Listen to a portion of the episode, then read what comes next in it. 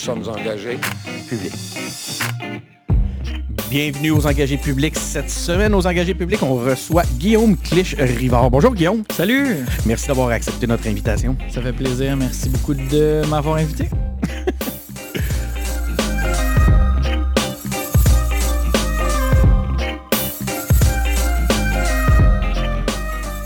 Donc, c'est ça, on reçoit Guillaume Clich-Rivard. Euh, Guillaume, encore une fois, écoute, je viens de te remercier, mais je te remercie encore. On est tout le temps, je suis toujours épaté euh, de voir que les politiciens comme ça, vous acceptez l'invitation des petits médias comme, euh, comme les engagés publics. on dit petits médias, mais mine de rien, on est rendu qu'on a des audiences de, de, plus de 15 000, 25 000. Ben oui, il y a un buzz, là. Ben, je dirais pas un buzz. je faisais la blague l'autre fois, je disais on est heureux d'être invité pour les vols de Sunwing, mais la, la, la, la réalité est que, effectivement, depuis depuis début janvier, nos, audiences euh, vont mieux.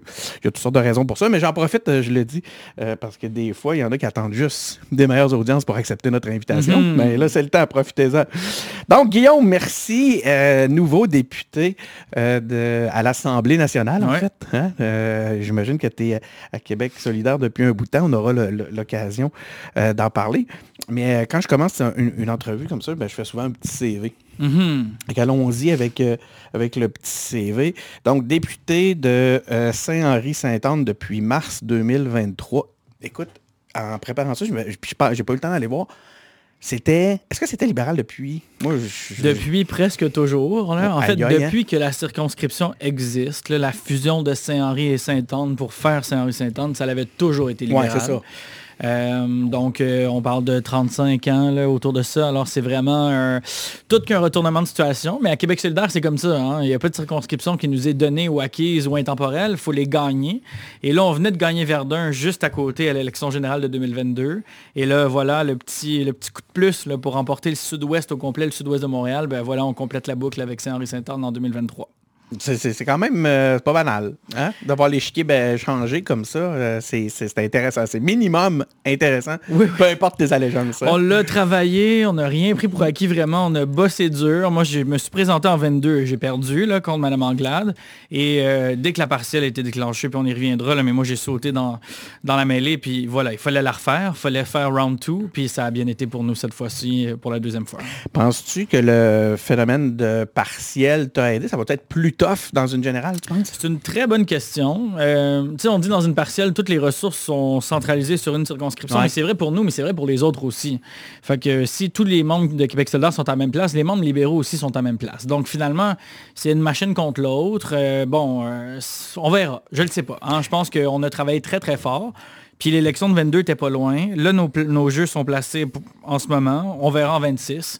Mais euh, je ne sais pas qu'est-ce que ça va donner en 26, évidemment. C'est sûr que stratégiquement, euh, la mobilisation joue beaucoup dans une partielle. Puis c'est une des forces de QS quand même, il faut le dire, la, mobilisation. Vous avez des gens impliqués euh, qui, s'impliquent chez vous. Puis d'ailleurs, c'est notre thématique, hein, aux engagés ben publics. Oui. Euh, c'est tout le monde, hein, peu importe le parti. Si vous êtes tanné de quelque chose, impliquez-vous, allez changer les choses. Puis j'en profite pour les remercier, les militants militantes, parce qu'ils ont fait un travail tu peux absolument... Ben oui, je leur ai tellement dit. Je vous, l'ai dit tellement de fois, mais je vais leur dire, puis je vais leur dire, il y a des gens qui ont donné des dizaines, des ah centaines hein. d'heures sur le terrain. On était à toutes les portes. C'est incroyable le travail de mobilisation que les bénévoles ont fait. Puis on l'aurait pas eu sans eux, donc euh, sans eux et elles, évidemment. Hein, donc je le dis, euh, merci encore une fois. je ne serais pas là aujourd'hui si c'était pas de vous. Donc euh, un gros merci. Donc, écoute, ben, écoute, je faisais ton CV, là, puis je ah ben oui, on est parti sur d'autres choses. Ça, ça m'intriguait, ça m'intriguait vraiment cet aspect-là. Donc, je poursuis avec le, le, CV, porte-parole du deuxième groupe, ben, CV, c'est plus un peu une description de tes rôles actuels. Porte-parole du deuxième groupe d'opposition en matière d'immigration, de francisation et d'intégration. Euh, porte-parole du deuxième groupe d'opposition, je ne le dirai pas à chaque fois, euh, en matière de justice. Euh, porte-parole en matière de relations internationales et de francophonie. tu es avocat en droit de l'immigration. Exact. Hein? Ça, c'est ce que tu faisais avant d'être en politique. Exactement. Et euh, j'ai lu aussi que tu étais fortement inspiré, euh, puis tu me diras, j'ai erré dans mes lectures, dans ma recherche, mais que tu étais euh, fortement inspiré par Gérald Godin et René Lévesque. ben, on peut dire ça quand même. Hein. Je pense que c'est des personnages super inspirants, surtout sur la, ce qu'on a parlé, puis ce qu'on a mis de vision, puis ce qu'on a mis de l'avant, c'est leur politique d'accueil finalement à l'immigration, dont on parle pas temps récemment. Puis moi, je veux, je veux ramener ça, puis notamment dans mon discours euh, d'assermentation, j'ai dit que euh, Godin, à l'époque, envoyait une lettre aux nouveaux arrivants qui disait euh, Bienvenue chez nous, on vous attendait ». Et ça, ça en 2023, avec euh, ce qu'on vit, là, puis avec, euh, je vais le dire, le gouvernement de la CAQ actuel, on, est vraiment à deux mondes complètement différents et opposés. Euh, encore ce matin, on voyait dans les nouvelles, par exemple, qu'on accuse de mentir des gens qui réussissent des tests de français standardisés. Là. On est vraiment dans un ah autre cadre psychologique ou mental ou d'intégration complet. Alors, c'est là où on a voulu faire la marque que la souveraineté inclusive, c'était possible. Puis il y a beaucoup de façons de l'avoir. Puis moi, je veux la faire, le projet inclusif avec les nouveaux arrivants, avec, les, avec tout le monde. Puis qu'on laisse personne derrière. Puis c'est important pour moi de ramener ça de l'histoire du Québec.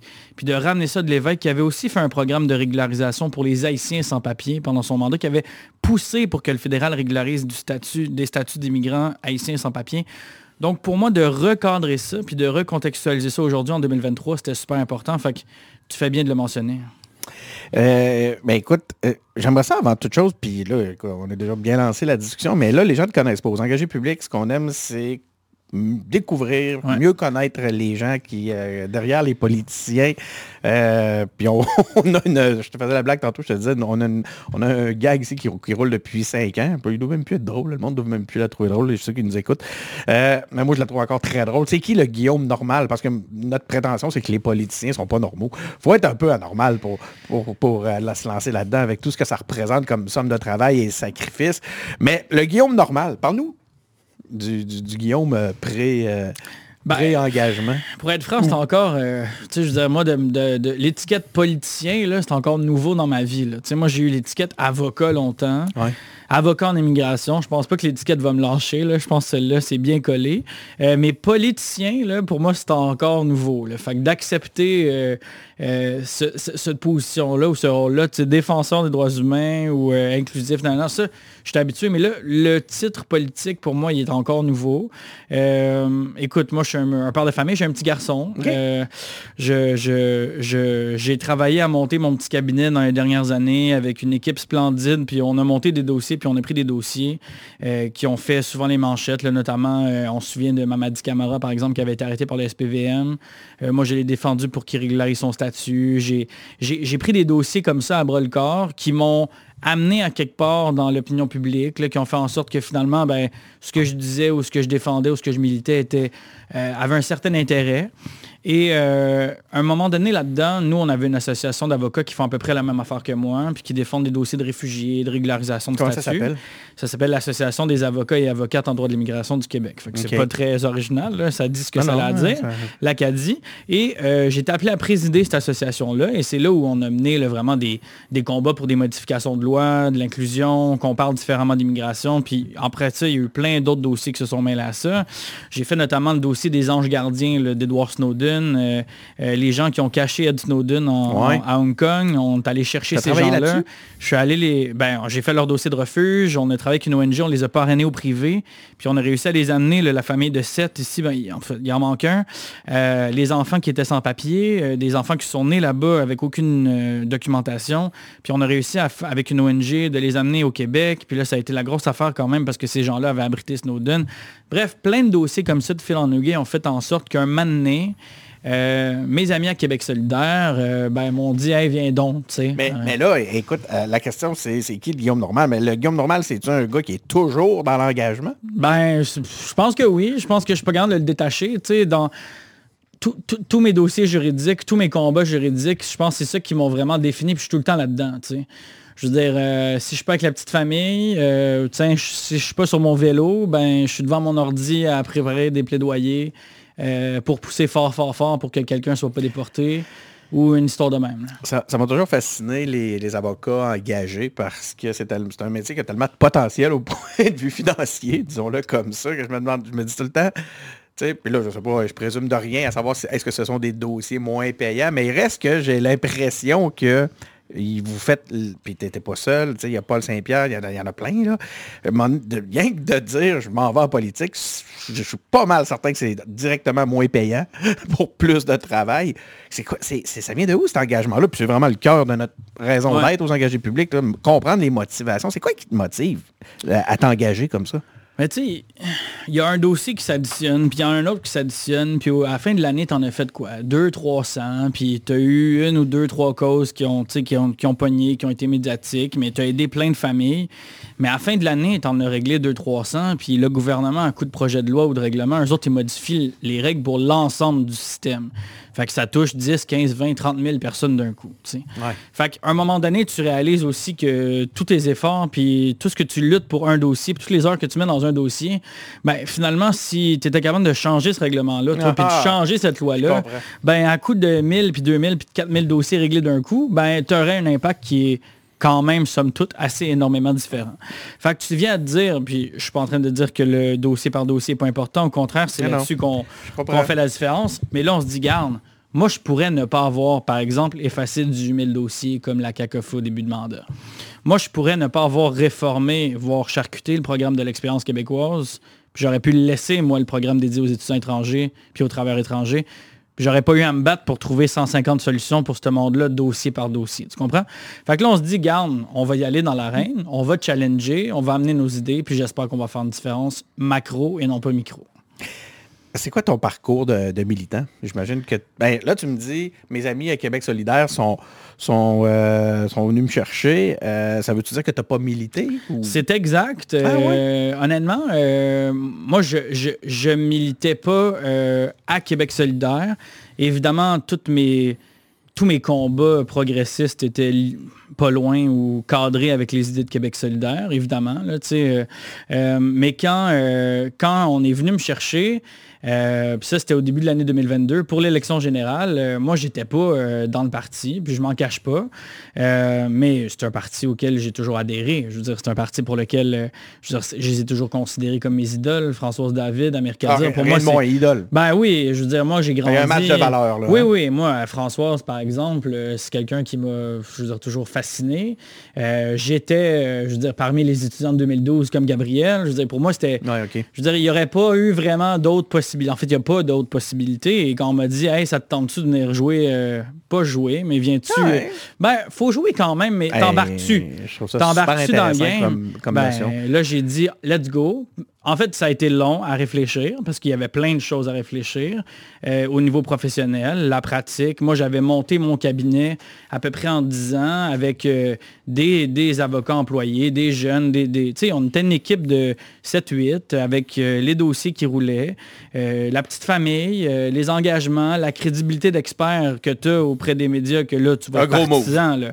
Gros move. Et de discussion euh, conjointe avec ma conjointe, justement, finalement, on s'est dit, ben, on y va. Puis un bon, un, collègue député m'avait dit, le train passe pas chaque année. ça se peut que tu dises, on se revoit dans quatre ans certes. Ça se peut que dans quatre ans, euh, l'offre soit plus à la table aussi. il y a plein de. Ça, suscite plein de questions, ça fait naître plein de questions, là, ce que tu me dis là, mais il y a un point. Je veux revenir sur le terme jouer. Tu as utilisé le terme jouer, puis tu as, un peu hésité, puis on, a très bien compris que c'est une expression. Là, mm-hmm. euh, euh, mais, sauf que moi, c'est une chose qui m'a intéressé dans, l'implication en politique. Aujourd'hui, je ne m'implique plus. Je, suis engagé d'une autre façon. Mais quand j'étais en, politique, je dois t'admettre que la notion de jeu, il y a un jeu stratégique, il y a quelque chose à l'intérieur de ça qui, honnêtement, là, moi, j'aimais ça. Mhm. C'était assez... C'est juste ça c'est assez pour me garder puis m'intéresser à la politique. Puis là, au-delà de ça, ben là, tu as, toutes les raisons, comme tu dis, les, valeurs, les, cette possibilité-là de pouvoir changer les choses qui, sont importantes. Mais, mais excuse-moi, je... Mais tu as raison. Euh, on parle d'un plan de match, euh, on parle de stratégie. Ben... Euh, maintenant, je veux dire... C'est sûr que les conséquences, je veux dire, sont, sont pas drôles toujours. Là. Dans le sens qu'on modifie à la snap, c'est pas comique. Là, pas parce qu'on joue que c'est pas sérieux. Pas parce qu'il y a un jeu que c'est pas sérieux ou important. Tu as raison. Euh, l'autre chose que, écoute, t'as amené un point. je serais curieux de t'entendre tes, gros constats. Là, là c'est tout récent. Là. Tu dis ça fait ça te fait ça semble te faire drôle de te faire dire, de te faire traiter de politicien. Exactement. Euh, fait que là, tu es encore dans les constats tout frais. Euh, c'est quoi tes, tes, impressions en ce moment? Tu, comment tu vis ça? Ça va quand même bien parce que, bon, faut dire que, je veux dire, avocat, euh, l'Assemblée nationale, je veux dire, c'est pas bien bien loin, là, dans le sens où euh, comment les lois sont écrites, puis comment ça fonctionne une commission parlementaire, puis c'est quoi une déclaration. Tu sais, le cadre de l'Assemblée, je, la, je le connaissais. J'avais été aussi témoigné dans le cadre de commission. Fait pour moi, l'élément de l'Assemblée, bien que, je veux dire, c'est absolument impressionnant et protocolaire et solennel, on va se le dire, quand tu es assis parmi ces 124 autres individus, puis tu as le premier ministre qui répond à Gabriel, puis a Marc Tanguay, puis tout le monde est là. Les ministres que tu vois à TV le soir sont là, puis c'est quand même intimidant, c'est quand même solennel, on va se le dire. Puis tu veux... euh, tu veux pas te tromper, là. Tu veux pas être euh, celui qui fait la clip, qui tourne en manchette. euh, À, à Infoman à toutes les semaines. Hey, tu veux vraiment pas. Tu veux être du bon bord d'Infoman. Tu, sais. tu veux qu'Infoman t'appelle avant pour un commentaire. Tu veux pas te retrouver là sans le savoir. tu sais. Mais ça, c'est un stress qu'on a constamment. Puis euh, ça, c'est clair. Après ça, l'autre niveau, puis là, c'est là-dedans où je me lance encore plus, c'est le niveau local dans la circonscription. tu sais. Euh, ce que nos attachés Ouais. politiques font, le lien avec les assos communautaires. Moi, il y a six quartiers, c'est immense. Ça va de Griffintown, Côte-Saint-Paul, Villemort, Pointe-Saint-Charles, Saint-Henri, euh, la petite Bourgogne. C'est énorme dans le sud-ouest de Montréal. Puis là, de vraiment bien comprendre les acteurs, les dynamiques, les réseaux. Une chance, on a eu deux campagnes électorales, ça fait que j'ai deux pieds dedans. Mais ça, c'est une Ouais. grosse, grosse, grosse partie de la job dont on parle pas souvent, puis qui est vraiment, vraiment importante pour les politiciens. Et, euh, on, va, on va y revenir tantôt, mais je, t'écoute parler puis je me demandais c'est qui qui habite dans ces régions-là? Mais en tout cas, parce qu'il y a beaucoup de bureaux, il y a Destin Dog, tu sais, Griffintown. euh, Oui. Tu te demandes c'est qui qui habite là pour vrai. Mais anyway, on va y revenir, OK? Tout à fait. Euh, des- on, on va garder les Ben dossiers oui. sur ton comté en particulier pour, bon. euh, pour la fin euh, de l'entrevue. Puis il va falloir que je me structure puis que je me parle parce que j'ai le goût de... Ça m'intéresse. J'ai le goût de... j'ai- le goût de- Je reviendrai. Il y a trop de choses. Ah, ça serait vraiment apprécié. Ça va faire plaisir. Ben, ben, mais en même temps, ça nous amène là-dessus. Euh, Parle-nous donc de, de comment ça s'est passé, le, la partielle même, sur le terrain. Comment, parle- comment, ça- comment tu filais le. euh, je- tantôt, tu nous as parlé de l'implication de tes euh, euh, des bénévoles, des, des gens du parti, tout ça. Mais sur le terrain, tu avais un bon feeling. Comment ça Globalement, comment ça s'est passé? Ben, tu sais, il faut revenir à la générale pour commencer avec la partielle parce que on avait quand même fait un bon score, mais il nous manquait presque 3000 voix. tu sais. Fait que c'était pas non plus... beaucoup de gens, puis nous autres, c'est la blague, c'est la bataille de Saint-Henri. Dans les livres d'histoire, la bataille de Tel, c'était comme la grosse bataille Anglade, Dominique Anglade euh, contre QS. Finalement, je veux dire, la chef de l'opposition officielle a gagné son élection, puis c'est bien correct, mais on est arrivé quand même solide deuxième à 28% donc là, les, l- on savait pas c'était qui le candidat libéral. Moi, je me suis annoncé rapidement. Puis là, il y a eu un momentum quand même, parce qu'on est arrivé serré contre la chef. Et là, vraiment, il y a eu une espèce d'emballement, tu sais, où c'est possible. Puis c'était plus que possible. On l'a emporté ben, quand même bien. Mais euh, de fil en me rappeler aiguille... combien, euh, combien tu as fait? On a eu 44,5% du vote là, quand même dans une circonscription qui a jamais élu Québec, qui a jamais voté Québec solidaire. euh, euh, donc on est passé de 28 à 44,5, c'est quand même une grosse marge. Et là, plus les affaires avançaient, plus on le sentait quand même. Il y a eu la, la ligne du candidat local qui est vraie. Moi, j'habite la circonscription, je travaille la circonscription, je travaille là euh, depuis euh, 7-8 ans. Je, je connais mon monde, je connais il n'y avait pas d'autres candidats qui habitaient la circonscription. Ah ouais. Fait que ça, ça C'était joue. qui le candidat libéral? J'ai oublié. Il s'appelle euh, Christopher Banninger. C'est un jeune homme euh, absolument là, avec un bon CV, super gentil, euh, assez progressiste même, mais qui n'avait pas d'attache vraiment dans la circonscription. Puis ça, ça joue dans Saint-Henri-Saint-Anne. C'est important. Tu sais, c'est des quartiers un peu comme Verdun où on s'identifie à nos quartiers. C'est super important. Fait que ça, ça venait jouer un premier rôle. Puis on était, euh, on était affamés, le Québec solidaire. On voulait aller la chercher, celle-là. J'avais perdu de pas loin. Il y avait une réelle capacité de gain, puis l'équipe était motivée plus que jamais. Fait que ça, ça a vraiment fait la différence. J'ai une question dure pour toi. Euh, mais j'ai vraiment le goût de te la poser. Qu'est-ce que tu réponds à ceux qui disent que QS a mis l'indépendance en sourdine pour t'aider dans, dans, ton, dans ta partielle?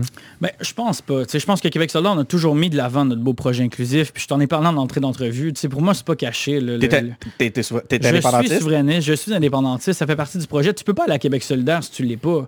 Puis les gens savent très bien c'est quoi Québec solidaire. Je veux dire, on n'est plus rendu un ou deux. Là. On est rendu neuf à Montréal. Puis les gens venaient de voter Québec solidaire à Verdun. Puis les gens voyaient très bien que tout se passait très bien à Verdun. Puis qu'encore une fois, sur le terrain, là, les gens et les ONG disaient « Ah, Enfin, on a un député qui s'occupe de notre circonscription. Puis ça, c'est la qualité de Québec solidaire, d'être terrain, puis d'être engagé, d'être dans le communautaire. Puis les gens là, de Saint-Henri-Saint-Anne ont eu envie de ça aussi pour eux un député engagé puis qui connaît sa circonscription. On l'a mis de l'avant l'indépendance, je vais continuer de la mettre de l'avant. On a même fait des propositions là, de rapatriement de pouvoir en immigration, d'être capable d'être souverain sur qui qu'on régularise, qui qu'on régularise pas euh, comme statut. On, a mis de l'avant le fait français. Je veux dire, évidemment, il y a une bataille politique. Puis évidemment, certains disent qu'on l'est pas assez, d'autres qu'on l'est trop. Fait que pour moi, quand un dit à gauche trop, l'autre dit à droite passer, ben, je pense qu'on est à la bonne place. puis je pense que j'étais exactement à la place où j'avais envie d'aller. Puis les, les, gens ont vraisemblablement été contents de la position. Euh, ben écoute, la, question est... Euh, tu as répondu de différentes facettes, mais pourquoi, j'aimerais ça t'entendre l'entendre directement. Pourquoi Québec solidaire? Pourquoi tu as choisi Québec solidaire pour, euh, pour t'impliquer?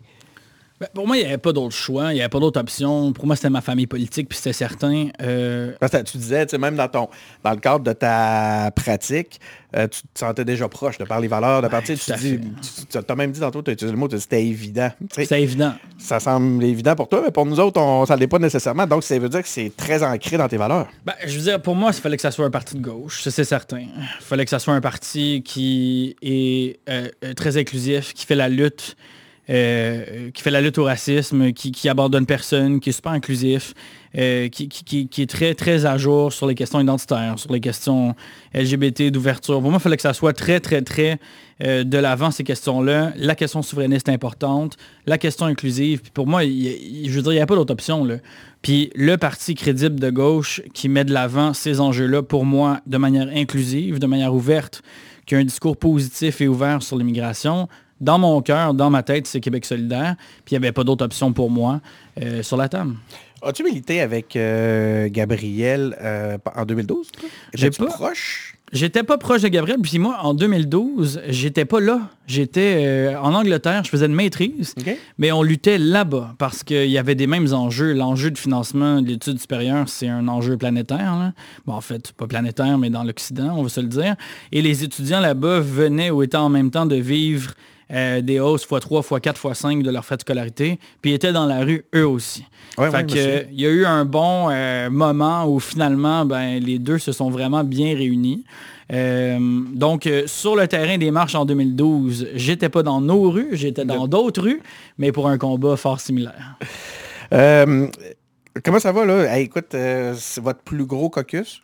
là, ça fait 15 ans depuis l'élection d'Amir Kadir pour votre premier député. Là, vous êtes euh, vous avez votre plus gros caucus depuis, vous êtes 12. On est 12. Euh, et comment l'ambiance? L'ambiance est très bonne. L'ambiance est très bonne. Puis euh, c'est sûr, n'importe quel gain, ça met un sourire d'en face de n'importe qui. Fait que euh, on sent vraiment, puis je veux dire, moi j'étais pas là avant, fait que je peux pas dire c'était comment avant, mais je peux te dire que depuis que je suis là, je, moi je vois un enthousiasme énorme chez les collègues. Euh, j'ai vraiment été accueilli euh, par tout le monde avec un, sourire aux lèvres, un enthousiasme, un enthousiasme patent et incroyable. Puis je les remercie d'ailleurs. Hein. Mes collègues m'ont fait une place tout de suite. ils m'ont guidé. Ça a été vraiment chaleureux. Puis je suis vraiment quand même chanceux d'être dans un caucus aussi uni. Euh, donc vraiment pour ça, euh, je pense que l'ambiance est au top. Tantôt, tu nous as, en as glissé un mot, puis euh, les, ton travail comme avocat, donc ta vie professionnelle, on voit de quelle façon elle a, participé à, tes choix, à tes raisons de t'impliquer. Hein. C'est une continuité de ton implication. En fait, c'est un pas de recul pour pouvoir avoir un impact encore plus, encore plus important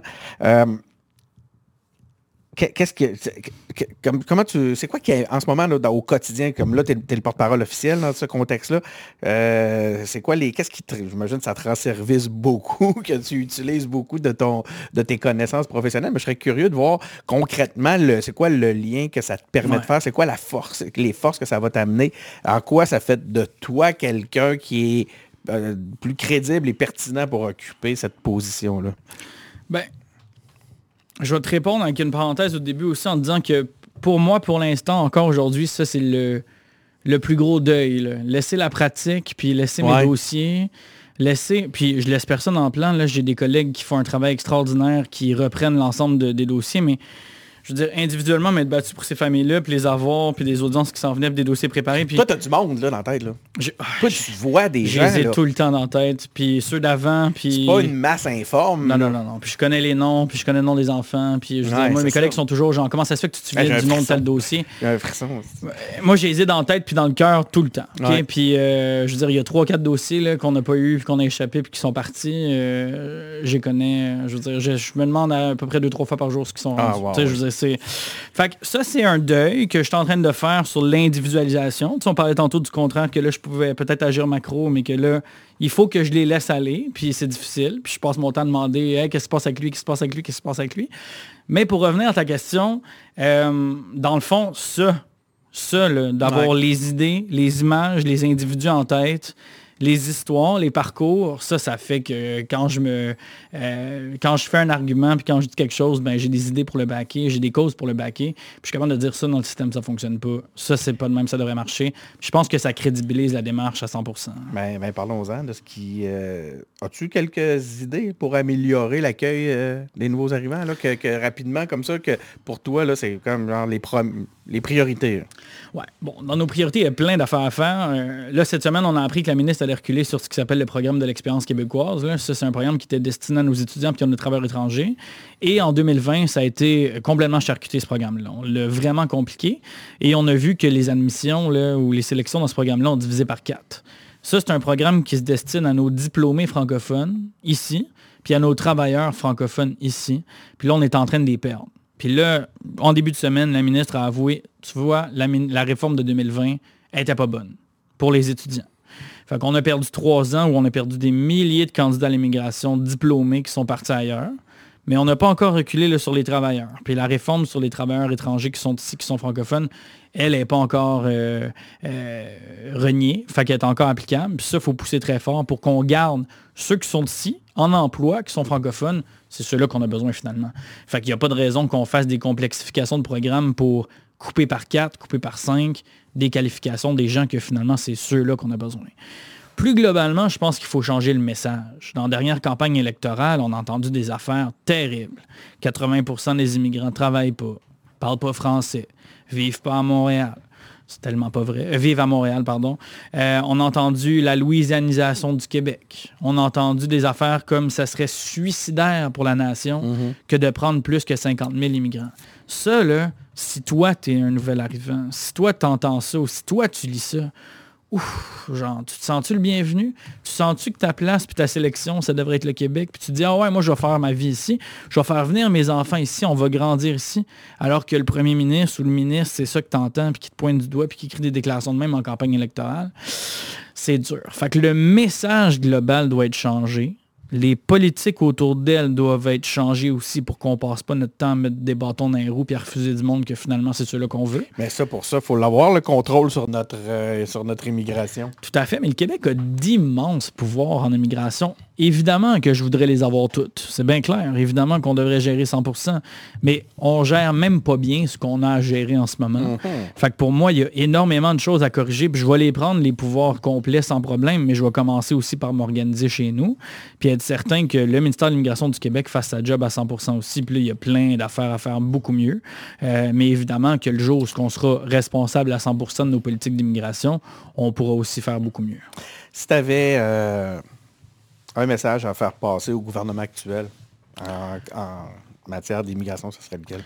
Moi, j'ai travaillé tu sais, pendant la COVID, beaucoup de gens ont, arrêté ou ont perdu leur job ou euh, ils n'ont pas pu continuer ou whatever. Nous, on n'a pas pu ou été capable d'arrêter une seule journée parce que l'ensemble de nos clients, c'était les préposés aux bénéficiaires. C'était les demandeurs du système de la santé.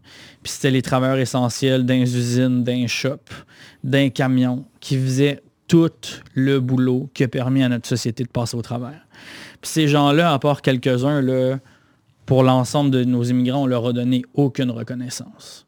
Puis moi, je pense que quand on pense à l'immigration, il faut qu'on soit plus rapidement en mode apport, réflexion sur la plus-value, que réflexion sur le fardeau. Puis la plupart de ces gens-là, la plupart des femmes, là, préposées aux bénéficiaires, venaient d'Haïti, avaient quitté un monde terrible et insécure, s'étaient battus, avaient traversé l'Amérique au complet, souvent à pied.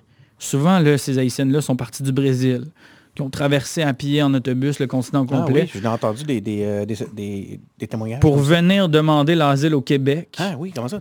J'ai vu ça. Il y a eu un reportage. Ben, c'est la il y avait une, euh, Exact. Puis c'est la vérité. Par coup de centaines et de milliers.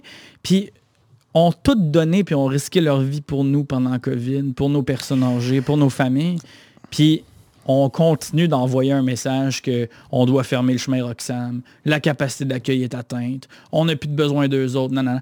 Pour moi, je ne comprends pas qu'on soit pas dans une perspective différente de calculer toute la plus-value que nous apporte l'immigration. Écoute, ben là, il y, a deux- il y a trois choses. La première chose, je pense que ça va être le titre. Euh, la plus-value plutôt que le fardeau. Là. Il y a un beau titre là-dedans pour notre épisode. Donc, focaliser sur la plus-value plutôt que le fardeau, j'adore. Euh, J'ai reçu en entrevue ici euh, Monsef Déragi, Hmm. puis il a tenu à peu près le propos semblable. au- tu sais, Il est venu même euh, émotif euh, parce qu'il s'est impliqué lui-même dans les, euh, les hôpitaux. Je ne sais plus si c'est HLD ou hôpitaux, je ne me souviens pas. Puis euh, il, a, il a été témoin de ce que tu, ce que tu, ce que tu racontes euh, actuellement. Puis euh, donc vous aviez, le- vous avez un propos semblable par rapport à ça. Là, c'est juste sur Roxane que je trouve. C'est pas tout à, quand, dire, Ils c'est- sont rentrés par là, ces oui, oui, parce que c'est mais c'est juste que il y a une grosse, il y a un gros volet du, du débat sur Roxham, puis là, je suis pas ici pour débattre là-dessus. Là. C'est juste que je veux juste, c'est, c'est qui, est sur l'équilibre de- des capacités d'accueil dans le Oui. pays. Là. Il y a ça aussi. Là. Je- 100%. Puis le Québec j'ai l'impression des fois qu'on, on, on- c'est, puis avec raison là, c'est très émouvant comme euh, tout, tout ce que tu nous amenais avant, puis c'était, c'était vrai que c'est important, puis euh, ça, ça touche directement, ça, ça interpelle, ça touche euh, au cœur directement. Cela dit, quand on, le, le débat sur Roxham, des fois, on le fait dévier à cause justement qui est trop empêtré dans toutes sortes de nuances qui est pas. Tout à fait. Puis c'est vrai que le Québec euh, devait pas puis devrait pas être tout seul euh, à, à accueillir l'ensemble des gens qui ont besoin de protection. C'est vrai. Puis nous, on a toujours dit qu'il fallait tout simplement annuler l'entente Canada-États-Unis qui empêche de faire la demande d'asile euh, au point d'entrée frontalier normal, puis que là, tout le monde ferait ses points d'entrée un peu partout sur la Mhm. frontière, à partir d'où ils sont. Puis la Colombie-Britannique aurait ses demandeurs d'asile, puis le Manitoba aussi, puis le Québec aussi, puis ça serait bien plus égalitaire. Puis on se serait peut-être pas rendu à l'écœurant titre national auquel on s'est rendu, puis ça aurait été probablement plus positif pour tout le monde. Mais euh, ça, je trouve ça intéressant de t'entendre là-dessus parce que c'est dans cette nuance-là qu'on n'entend pas assez Québec solidaire, par exemple, sur ce dossier-là. Mhm. Comme si des fois, euh, Roxham devenait un peu comme un, euh, un sujet où ce que, tu sais, comme où ce qu'on peut, on peut, hey, tu sais, on aime ça, ben, euh, comment on dit ça, là, gratter le bobo, Ouais. l'expression, mais qu'en réalité, c'est pour ça que je dis, c'est important d'avoir quand même la vérité sur le dossier, tu sais. Puis là, de, de t'entendre de l'amener sur cet aspect-là, euh, dans l'ensemble de sa complexité, de ce que c'est en réellement très par rapport à l'aspect fédéral, je pense que vous devriez le faire plus souvent qu'avec solidaire. Mais Bien reçu. moi, je suis... euh, parce ouais. que euh, c'est de l'éducation à travers ça aussi. Ben là. oui, ben oui. C'est pas, pas toujours parce que les gens sont méchants ou racistes qui parlent de, de, de, de, fermer Ra- Roxham. Ouais, mais c'est l'impression que ça donne des fois.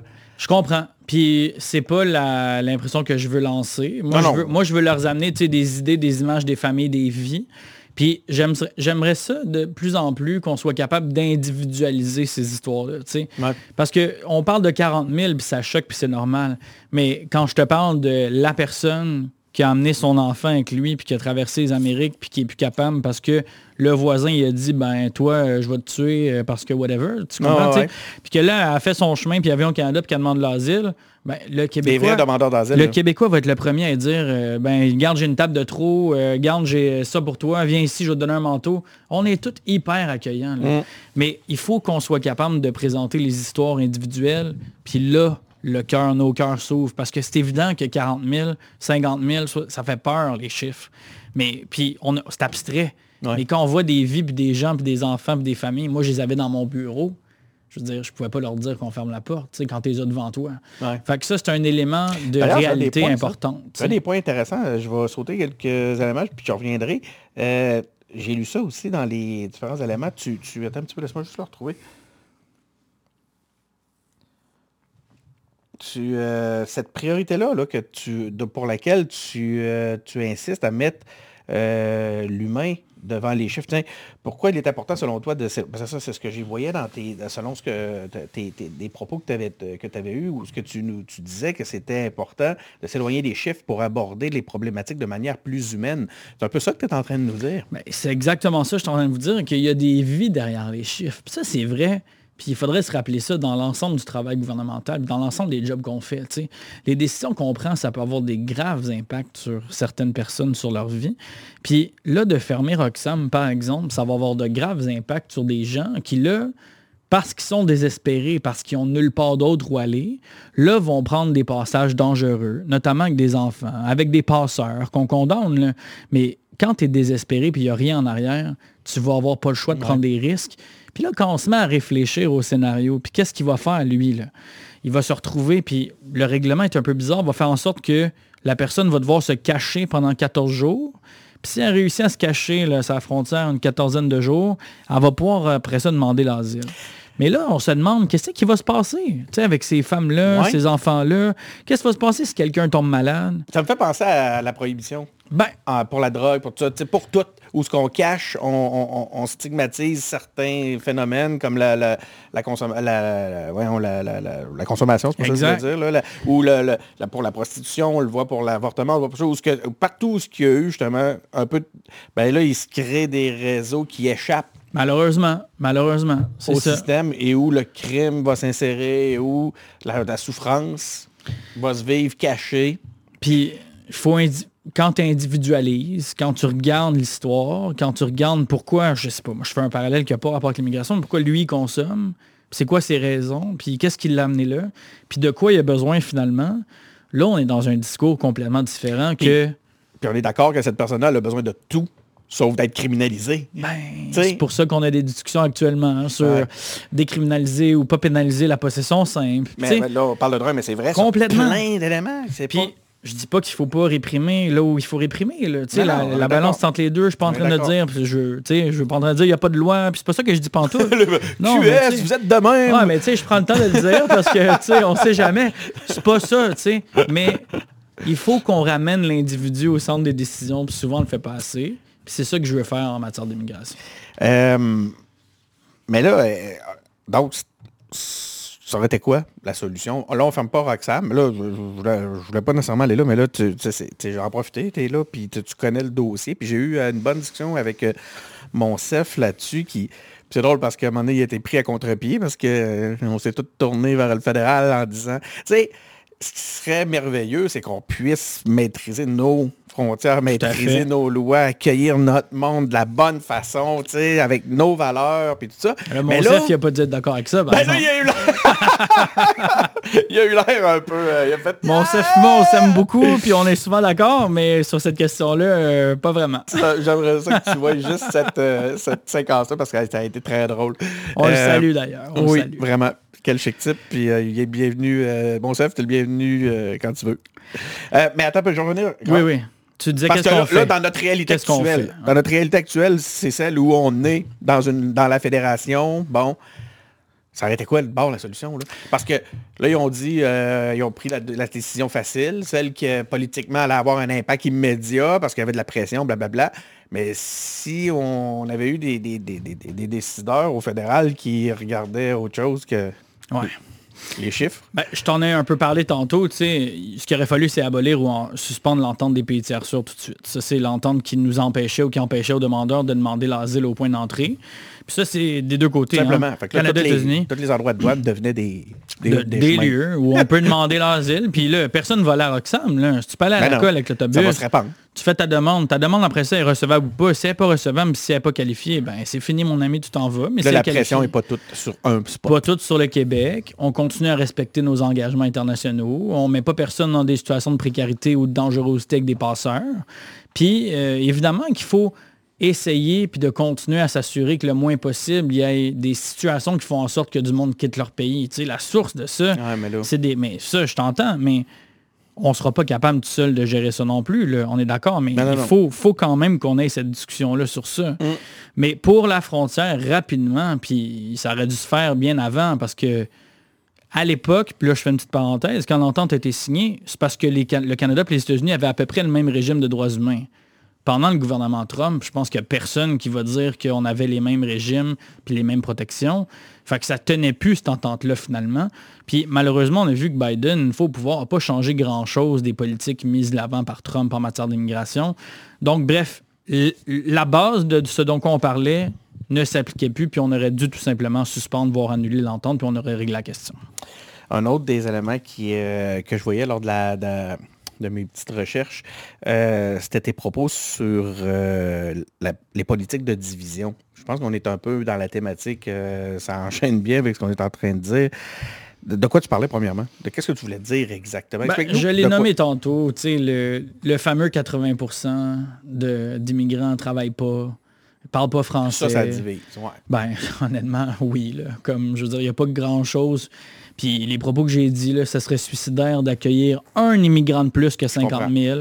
Euh, pour moi, là, c'est pas de cette façon-là qu'on devrait apporter, aborder un thème qui vise des gens, des individus, des enfants, des familles. Donc, euh, puis je, je vais faire un gr- très grand travail, puis je vais lutter très fort pour pas tomber là-dedans, moi, de l'autre côté. Puis d'être le plus nuancé possible, puis d'amener des vrais scénarios, des vraies solutions, puis de pas tomber dans... Puis je vais, tu vas pas m'entendre dire on accueille tout le monde, il n'y a pas de frontières. Tu sais, c'est pas ça mon message non plus. Je pense qu'il y a un, équilibre entre les deux. Euh, puis qu'il faut qu'on ait des propositions constructives, inclusives, puis qui fonctionnent pour les Québécois, Québécoises au final. tu sais. Puis on a 200 000 emplois disponibles en ce moment. tu sais. On a une courbe démographique qui fonctionne pas. On peut se servir de l'immigration pour attaquer le déclin du français. On devrait le faire davantage. Il y a des millions de Ben, je pense francophones. que la survie du français passe par là. Je veux dire, il y a des millions de francophones, Magre- euh, Maghreb, euh, partout, euh, qui, haïtiens, qui voudraient venir pour contribuer au fait français. On peut avoir une plus-value, puis même pense culturellement, là, Boucard Diouf, Kim Thuy, euh, euh, Danny Laferrière. Non, mais tu l'as dit euh, tantôt. Excuse-moi, je veux dire, rappelle-le moi. Là, je disais, ça va être le- notre titre, ça va être focalisé sur euh, je me souviens pas c'était quoi. la, plus-value. la plus-value plutôt que, Que le les- fardeau. le, le fardeau. C'est ça. Mais ouais. Mais non, mais pensons-y à l'apport culturel de tout ce monde-là, tu sais, puis comment ils façonnent l'image du Québec à l'international, puis regarde nos sportifs de compétition, puis euh, regarde euh, qui gagne des prix à l'international, puis qui sont donc fiers d'être Québécois, Québécoises. Ben, c'est de ça qu'il faut souligner, puis c'est de ça qu'il faut se rappeler. C'est quoi les principaux obstacles? En politique pour, euh, pour justement... En fait, c'est quoi les principaux obstacles pour qu'on... qui- nous empêcheraient de cesser... C'est drôle, j'ai comme une double négation dans mon, dans mon truc. Mais c'est quoi les gros obstacles qui font que euh, on, peut pas se, on, se- on réussit pas à se, déré- à se départir de, ces, de cette logique-là de politique de la division à travers le temps. Parce que c'est pas des, procédés nouveaux en politique. Là. Euh, on voit pas ça seulement depuis là. Bon, là, toi, tu as, un, gouvernement à attaquer, mais c'est pas, euh, pas nouveau. C'est pas nouveau, mais c'est pas tellement non plus. euh, on. La politisation de l'immigration, c'est pas si. C'est pas si vieux que ça non plus, tu sais. Euh, au, au- du point de vue provincial, en tout cas, tu sais. Euh, les seuils d'immigration avant le gouvernement caquiste étaient sensiblement les mêmes. Il n'y avait pas énormément là, de, d'articles ou de scandales là-dessus, tu sais. Là, on est venu jouer tu penses que là-dessus. c'est vraiment stratégique? Tu penses qu'ils ont... Est-ce qu'ils sont maladroits ou ils ont vraiment dans leur stratégie, Je sais pas. on va Je jouer là-dessus? Je, je sais pas c'est quoi l'intention. Me di- à- Je veux pas leur donner, naïf, tu. Mais je- moi non plus, je suis comme... Voyons. Je, je, je le sais pas. Je veux pas leur donner ou leur prêter d'intention. Puis je pense que c'est pas ça non plus. Puis quand je suis inclusif, quand je dis tu que je veux un discours inclusif, je veux pas non plus targuer personne. Je veux pas non plus, tu sais, toi t'es de même, puis toi t'es de même, c'est ça que je vais faire. Parce qu'après ça, je suis quoi, moi, finalement, je suis en train de jouer à la même game. Fait que tu sais, moi, ça me tente pas de jouer à ça. Puis ils me disent, ah, tu penses-tu qu'il est temps, puis qu'il est ici, puis on colle pas des noms, puis on trouve des solutions ensemble. Puis tu sais, moi, c'est plutôt vers là que je veux aller. Après, tu sais, euh, là, je vois que cette semaine, par exemple, la ministre Fréchette vient de reculer sur une réforme de 2020. Tu sais, il y a des constats lucides qui se font, il y a des analyses qui se font. La CAQ a dit que finalement, il augmenterait probablement les seuils pour l'année prochaine. Tu sais, il y a, y a une discussion puis une évolution, puis moi, je veux participer à l'évolution de ce discours-là, puis non pas d'être tout le temps celui, on sait bien, vous êtes jamais content, tu sais. Moi, je vais y aller plutôt en mode propositionnel, puis être engagé dans le débat, puis trouver des solutions avec eux autres. Donc, te- tu tends la main à tes Tout collègues de l'Assemblée? Tout le temps. C'est ce que j'ai dit en commençant. Je vais essayer d'avoir l'approche la plus collaborative possible. même tu vas rendre service finalement à tes clients ultimes qui sont? Les Québécois, les Québécoises. et les, euh, les nouveaux arrivants C'est sûr. dans ce contexte. Mais, mais euh, certainement, certainement, mais Bon, pour le intérêt, Québec. Maintenant, pour le Québec, avec ce qu'on vient de dire. ben, c'est le ce que- intérêt à ce que exact, c'est une richesse. On l'a exact. dit. On l'a encore oublié, le mal.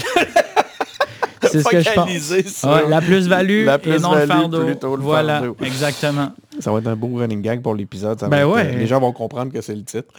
Euh, On va le savoir plus que nous. Hey, écoute, je t'avais dit tantôt, je disais, ah, on a 40 minutes, on a rendu à 45 minutes. Je pelaille. dit, à 30 minutes, tu commences à descendre. Puis là, je comme.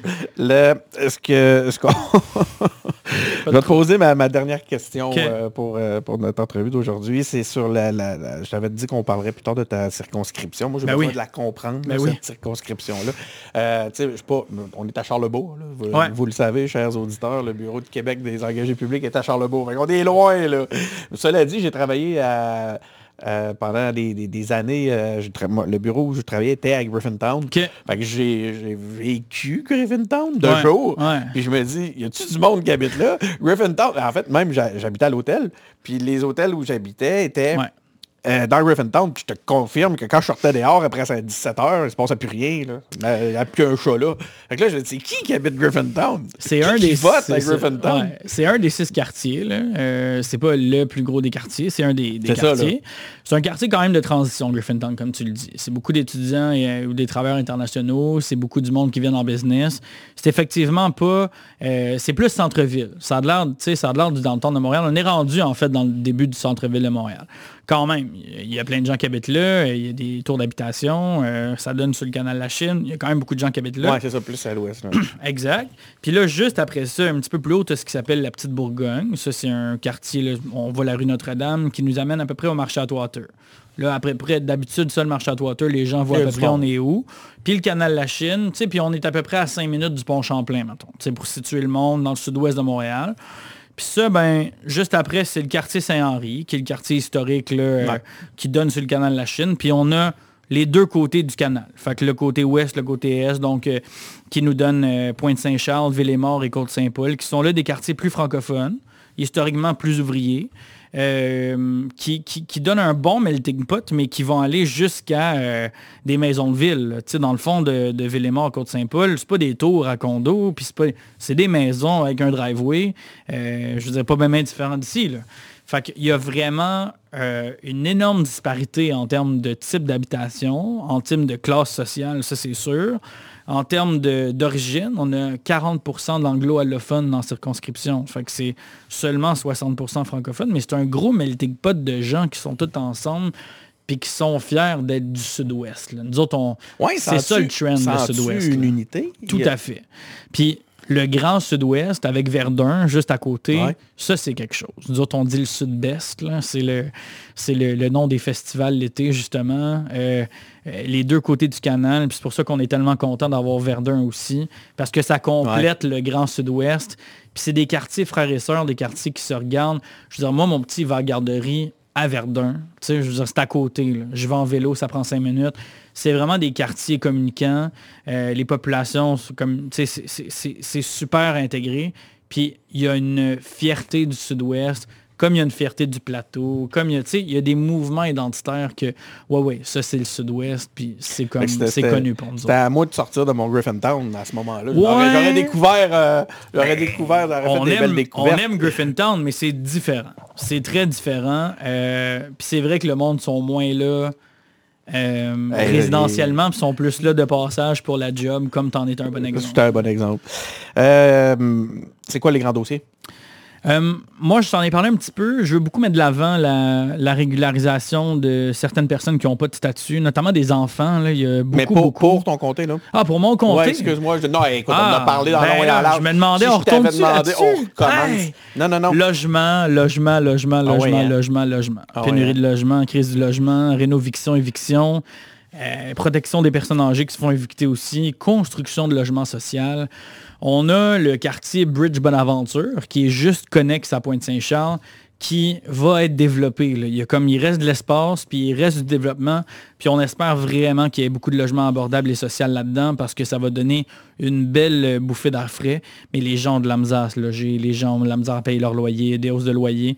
Euh, c'est vraiment difficile. C'est vraiment, vraiment Ça difficile. doit être cher. Puis il y a des familles qui me disent euh, je m'en vais à l'ouest, je m'en vais à l'ouest, je m'en vais à l'ouest, mais maintenant, même à l'ouest, il en reste plus de place. Là.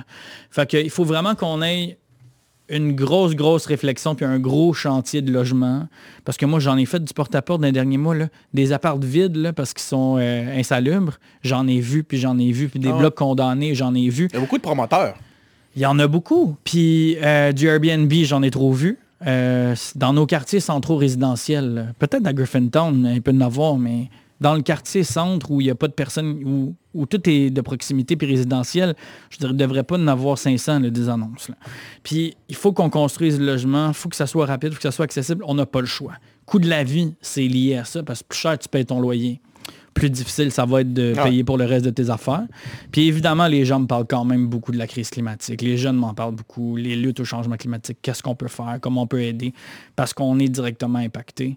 Euh, c'est sûr que dans une circonscription super dense comme celle-là, tu sais, je veux dire, les réponses, c'est euh, plus de transports en commun, euh, plus de transports actifs. Il n'y a pas un million d'affaires qu'on peut faire dans la circonscription. Mais il faut qu'on porte le message. Tu, tu- quand même, tu, tu- c'est ça. Il faut qu'on porte le message, il faut qu'on fasse de la pression parce qu'il n'y aura pas de deuxième planète. Là. Puis il faut qu'on commence à se rentrer ça bien comme faut dans le fond de la tête. Ouais. En espérant qu'il n'est pas trop tard. hein. C'est parce Ouais. que c'est pas encourageant ce qu'on lit euh, au quotidien, encore cette semaine, là, avec les glaciers. Euh, hey, on va essayer de se laisser sur une note un peu plus positive. Euh, merci beaucoup. Euh, tu regardes mon Ben oui. passé. Tu Il y a de la faune aussi, Il y a. Snoopy, ouais, il y a Snoopy. Ah ouais. J'espère que tu n'étais pas allergique parce Ben que non, euh, ben tu non. vas l'être tantôt. Il y a Snoopy qui est juste là d'ailleurs. Je ne sais pas si on le voyait par la caméra. Non, on ne le voyait pas ici. Donc euh, voilà, ben écoute, merci Guillaume. Fait plaisir, merci l'invitation. Vraiment ben, apprécié. Écoute, ça a passé. Ben c'est vrai que ça a passé vite. hein. J'espère pour les auditeurs aussi, pas juste pour nous J'espère qu'on était un peu crédible, un Ouais. peu cohérent plutôt. Pas crédible. Ouais. Crédible, je sais pas. Ça, je me, Ça, eux qui décideront. On va les laisser décider. Euh, mais voilà, merci. Merci beaucoup tout le monde.